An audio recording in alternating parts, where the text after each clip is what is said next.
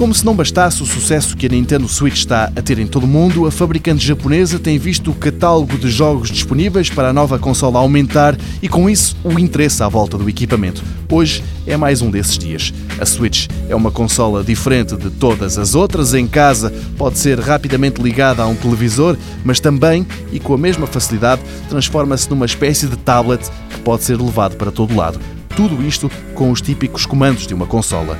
O grande jogo para já tem sido o Legend of Zelda Breath of the Wild, até agora o mais sério candidato a melhor jogo do ano e dos últimos anos. Há duas semanas saiu o Mario Kart 8 Deluxe, outro título absolutamente consensual.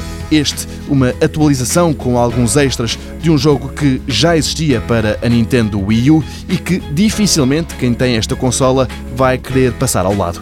Agora é o Minecraft Nintendo Switch Edition que aterra numa consola perto de si. Este é um dos mais populares jogos de sempre e a versão para a Nintendo Switch, para além de suportar o controlador Pro, permite também que oito jogadores joguem ao mesmo tempo através da internet ou então quatro em casa à volta da mesma consola.